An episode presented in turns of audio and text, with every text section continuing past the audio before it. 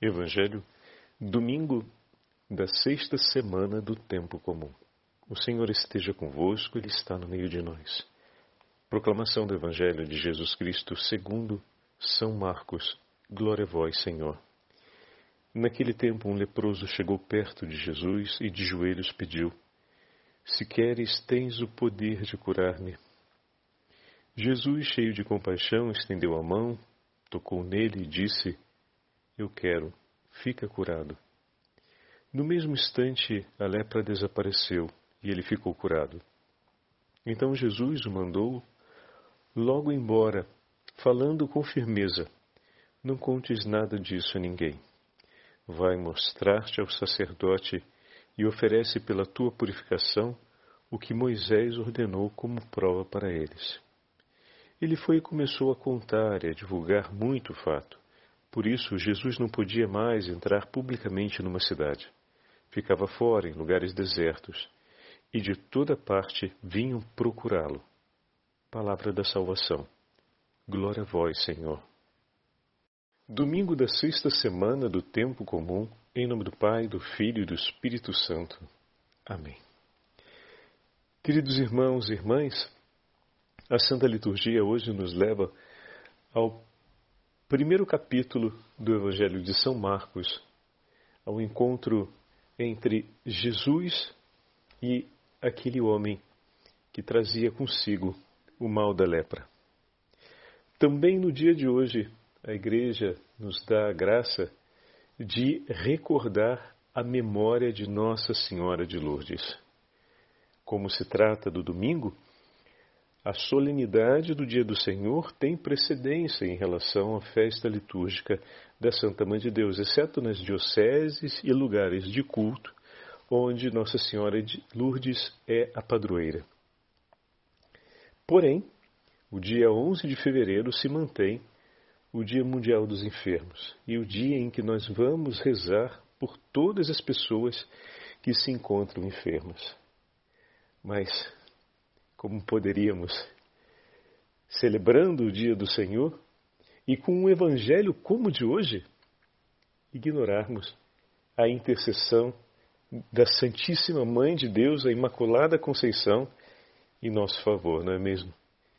Então, hoje, com muito carinho, trazemos no coração a celebração da memória de Nossa Senhora de Lourdes e a unimos a beleza do Evangelho e do gesto de misericórdia de nosso Senhor para com aquele enfermo que lhe implorou, que lhe confiou, melhor dizendo,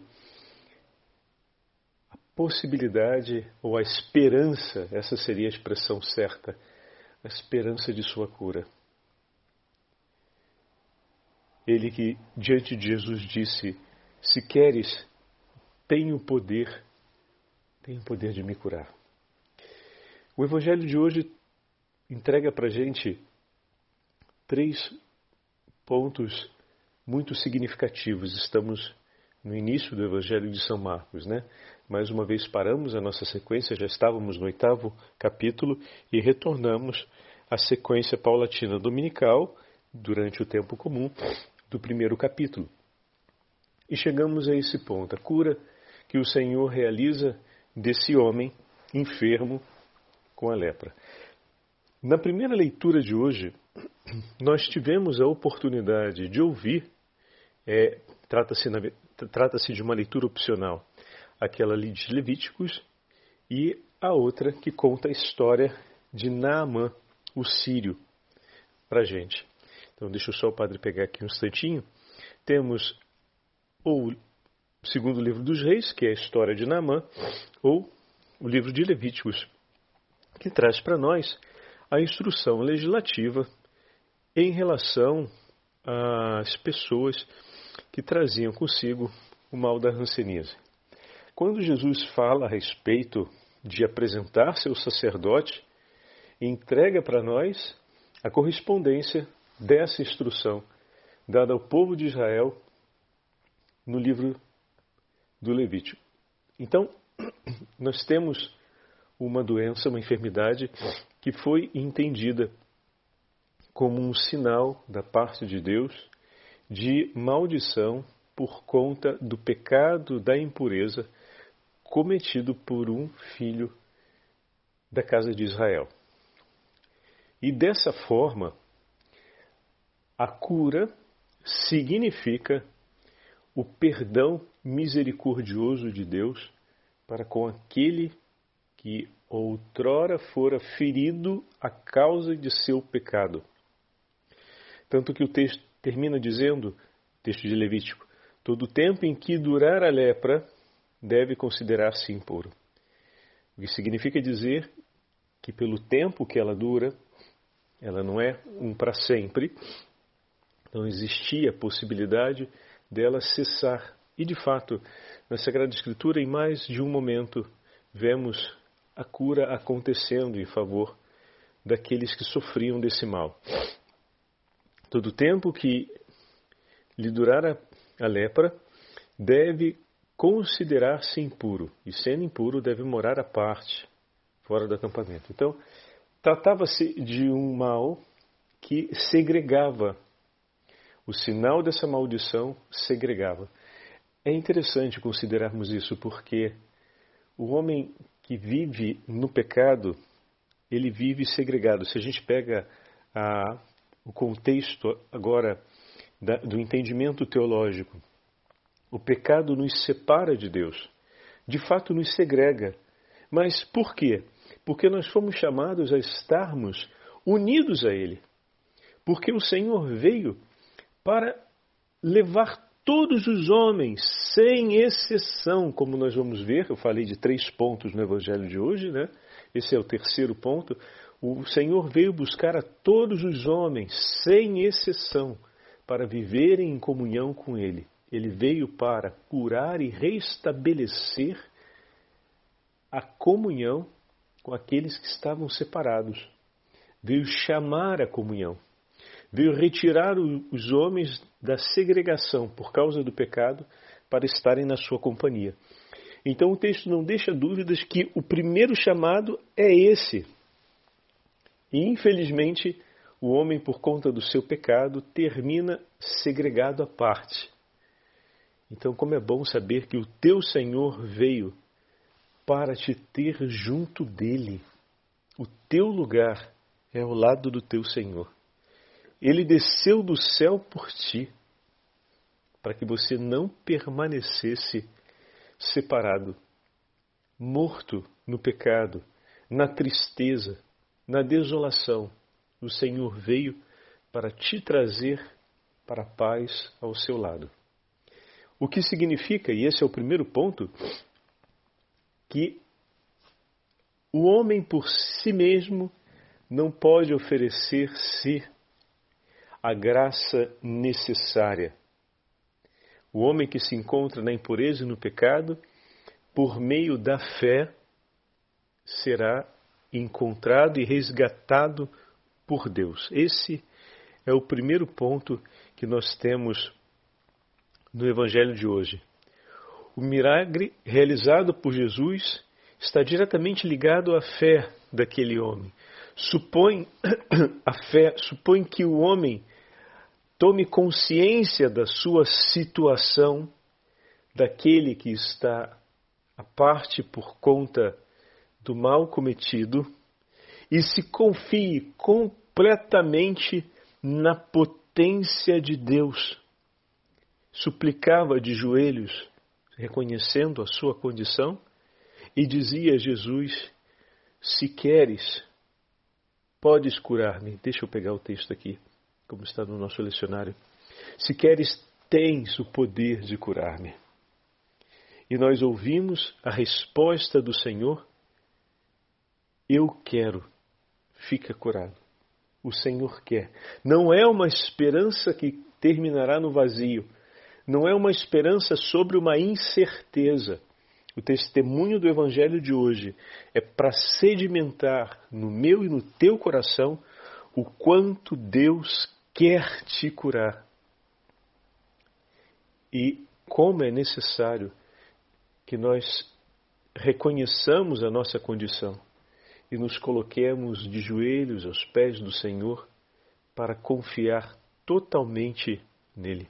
Eis aqui a lição de que o homem não pode operar em favor próprio a salvação, mas tudo, em tudo deve esperar em Deus, ter total confiança e entrega no Senhor. Então o Evangelho nos dá esse primeiro ponto importante no gesto daquele que ali está diante de Jesus.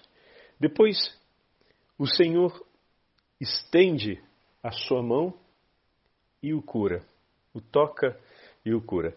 Esse vai ser o terceiro ponto. O segundo ponto, muito importante, ele supera esse elemento e pega o dado de que Jesus diz para ele ir ao encontro dos sacerdotes, apresentar-se e oferecer o sacrifício que é prescrito na lei de Moisés. Então, por isso a primeira leitura está onde está hoje. Vai, vai apresentar-se o sacerdote, assim como o sacerdote que declarava a condição da enfermidade, também vai ser o sacerdote que vai receber o testemunho da cura. Isso porque o milagre, não, um milagre realizado pelo Senhor, não tem um, uma finalidade em si mesmo, no sentido de ser uma bênção exclusiva para aquele que foi miraculado, para aquele que o recebeu. Os milagres que Deus realiza são uns sinais para todos os homens, um testemunho que nos fala da gratuidade do amor de Deus por todos. Cada vez que nós suplicamos ao Senhor uma graça, um milagre, aquilo que o Senhor faz por nós é um bem que terá um efeito muito maior do que o imediato efeito de satisfação das nossas súplicas e do conforto do nosso coração. Por isso já falamos em outras meditações que às vezes a demora de Deus na hora de realizar, digamos assim, uma cura, né? Então, digamos assim, no sentido de a demora, porque Deus faz tudo no tempo justo, né? Mas para nós que às vezes no sofrimento não fazemos como a sogra de Pedro, ou seja, não esperamos no Senhor, muitas vezes não fazemos como a senhora Ciro Fenícia, que pedia a libertação do demônio de sua filha, ou seja, eu espero em Ti, Senhor, eu não me impaciento, eu tenho paciência em Ti, eu me confio a Ti, assim como o cachorrinho espera a bondade do coração das crianças que estão à mesa, eu vou esperar por Ti. Ou como a, a sogra de Pedro, que poderia ter feito inúmeras intervenções, se valendo da proximidade do vínculo familiar com Pedro, mas ela em silêncio espera que o Senhor venha e a cure.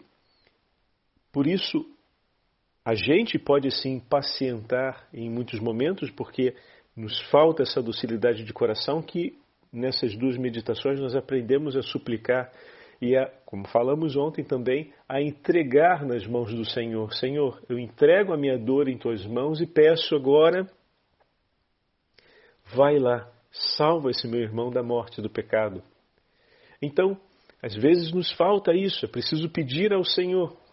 Mas aqui, no Evangelho de hoje, a gente compreende que essa, entre aspas, demora de Deus está relacionada à obra que o Senhor está realizando por detrás daquele momento que envolve a sua súplica. Eu peço ao Senhor que me cure e o Senhor me escuta às vezes a gente pensa que Jesus tem que ser um pronto atendimento, né? quase como um hospital de emergência, onde a gente vem só quando está todo arrebentado. Então a gente pede ao Senhor essa graça e o Senhor parece demorar porque nos impacientamos. Né? Mas aquela demora é o período em que o Senhor está, por exemplo, tocando muitos corações que vão rezar por nós levando outras almas a participarem dessa obra de misericórdia que Ele vai realizar em nosso favor, que é, por exemplo, aquela cura, aquela libertação que nós estamos pedindo. Então, deixa o Senhor trabalhar, porque quando pedimos a Ele uma graça e um milagre, Ele não se prontifica a fazer somente para satisfação de uma necessidade nossa. mas cada coisa que acontece na nossa vida, Ele realiza em favor não apenas de nós, daquele que pede, para ser mais, mais preciso, mas Ele realiza dentro do plano da salvação que envolve um bem que vai se estender sobre muitos. Se pegamos o texto de hoje, que grande testemunho de fé, que grande testemunho da palavra de Deus, o sacerdote que recebeu aquele leproso não recolheu para si. Que testemunho o povo reunido no templo com a declaração dessa cura não recolheu para si a respeito da presença do Messias, a respeito do cumprimento das promessas sobre a vinda do Messias? Quantas foram as pessoas que rezaram pela cura desse homem e que se propuseram a pedir perdão a Deus pelos seus pecados, não conhecidos a eles, ou talvez até conhecidos, mas que, enfim, os sofrimentos que mereceram aquele sofrimento, os sofrimentos contra Deus, né, ou seja, as ofensas contra Deus que mereceram aquele sofrimento, muitos rezaram pedindo a Deus perdão e cumprindo um gesto de amor e de reparação pelas ofensas cometidas por aquele filho, pedindo pela conversão daquele homem, e o Senhor lhe concede a cura. Então, ao mesmo tempo que é uma graça, porque ele, curado do seu mal, tem restituída não somente a sua dignidade, mas pode voltar para o seio da sua comunidade, muitos corações que intercediam por ele recebem também a graça da renovação da fé e do vigor na caridade e na esperança com a cura que se realiza. Talvez no tempo da sua enfermidade, prolongado, não curto, foram muitos os corações que se uniram em oração por ele. Então, aquela demora da cura, entre aspas, demora da cura, na verdade, era um tempo em que o Senhor estava levando muitos outros corações a participarem daquela graça que ele concederia em favor da necessidade daquele filho. De maneira que essa graça se multiplicasse por muitos corações. Então tenha paciência no teu Senhor e recorda-te que tudo aquilo que pedimos a Ele toda a intervenção de Deus que pedimos em nossa vida, toda vez que confiamos uma necessidade nossa através da fé nas mãos de nosso Senhor, Ele há de operar no tempo certo um bem que se disseminará sobre muitos corações e muitas realidades para além daquela nossa, que recolherá o efeito em base à súplica que foi feita, nesse caso, a cura da doença que aquele homem possuía a cura da lepra. Mas essa graça se estendeu de múltiplas formas sobre o coração de muitos outros que, de alguma forma, no tempo do seu adoecimento, se uniram a ele, se uniram àquela realidade que ele estava vivendo. Então tenha paciência no teu Senhor e deixa o teu Senhor construir uma obra, a obra de salvação em favor de muitos corações. Toma parte, entregando a sua vida nas mãos dele, dizendo: Senhor, disponha de mim, eu espero em ti e confio tudo em tuas mãos. Eu te peço, meu Senhor, realiza a tua vontade. Eu sei que o Senhor me escuta e conhece as minhas dores. Eu coloco em tuas mãos e te peço que tudo aquilo que estou suportando e atravessando nas suas mãos se torne graça e misericórdia por quantos corações for necessário. Eu confio em Ti, Senhor, e me ofereço contigo por meus irmãos e irmãs. Essa é uma prece muito necessária, meus irmãos, que nós aprendamos. Se queres, tens o poder de me curar, meu Senhor. Em outras palavras, eu espero em Ti, eu espero no Teu querer. E o terceiro ponto, Padre Fábio? O terceiro ponto é exatamente a cura daquele homem. Jesus estende a mão e o toca. O Senhor desceu dos céus para vir ao encontro dos homens, para buscar o que estava perdido. Aquele era um homem impuro. E o Senhor estende suas mãos e o toca, porque o Senhor veio buscar a todos. Não existe aquele que vai ficar de fora, aquele que vai ficar de dentro, aquele que vai ser amado, aquele que vai ser rejeitado. O Senhor veio buscar a todos. Lembram da meditação de ontem que nós fizemos? Pois bem, a gente às vezes vai aceitando que o nosso coração estabeleça medidas que separem alguns que ficarão à margem, outros que receberão a atenção, alguns que de fato não merecem a atenção e aqueles outros que merecem até um pouco mais da nossa atenção por causa de todo o, bem e empenho, são pessoas de muito boa vontade, enfim. Esses pensamentos que eles acabam sendo aplaudidos pela opinião pública, eles acabam sendo aplaudidos pela, com uma aprovação social, eles não estão associados à verdade evangélica. Eles nos levam num caminho de equívoco e com muita facilidade o aceitamos. Então, quem quiser entrar mais nessa, no mérito dessa compreensão, a nossa meditação de ontem foi bem balizada sobre esse aspecto, para a gente poder entender bem. E no Evangelho de hoje estamos vendo aquele que deveria estar fora da sociedade por conta de seus pecados, o Senhor foi ao encontro dele estendeu sua mão e deixou testemunhado para mim, para ti e para todas as gerações. Eu quero curá-lo. Eu vim para tocá-lo. Eu vim para que ele não permanecesse ali, mas voltasse à comunhão conosco. A comunhão com a Trindade Santíssima e com todos aqueles que estão em comunhão em Cristo. O, veio para trazê-lo para junto, não para tê-la parte. Nenhum homem é desprezível aos olhos de Deus. O Senhor oferece a sua misericórdia e a totalidade do seu amor a todos os que a Ele se confiam.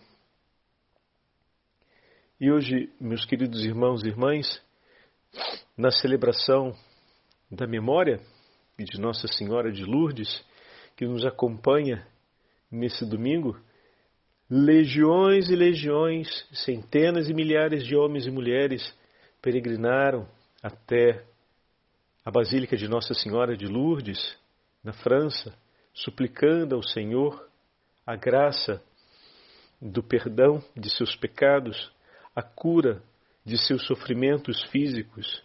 No Rio de Janeiro nós temos a Basílica de Nossa Senhora de Lourdes, onde sempre no dia 11 de cada mês, e hoje temos uma festa especial, é sempre oferecida a água de Nossa Senhora de Lourdes, que o pároco delicadamente, gentilmente se organiza há mais de 40 anos para fazer com que chegue aos fiéis a oferta daquela água miraculosa da gruta de Nossa Senhora de Lourdes. E também, todo dia 11, faz-se a bênção pelos enfermos. Ninguém como a Santa Mãe de Deus para nos acompanhar até o encontro de seu filho. Ninguém como ela para trazer e conduzir seu filho ao encontro de cada um dos homens que sofrem e que estão no mundo perdidos, esperando a misericórdia de Deus. O monge cisterciense Isaac escreve, o beato monge, escreve a respeito do evangelho de hoje um breve comentário, no 1170. Nós estamos no ano 1170. E é muito delicado, ele associa a igreja à noiva, né? Então a igreja é a noiva de Cristo, que é o noivo. E ele usa essa consideração para falar sobre a ida de cada um dos fiéis ao sacramento da reconciliação e a graça da unção dos enfermos. Os dois sacramentos que a igreja oferece para o perdão dos pecados e para misericórdia corporal em favor daqueles que sofrem.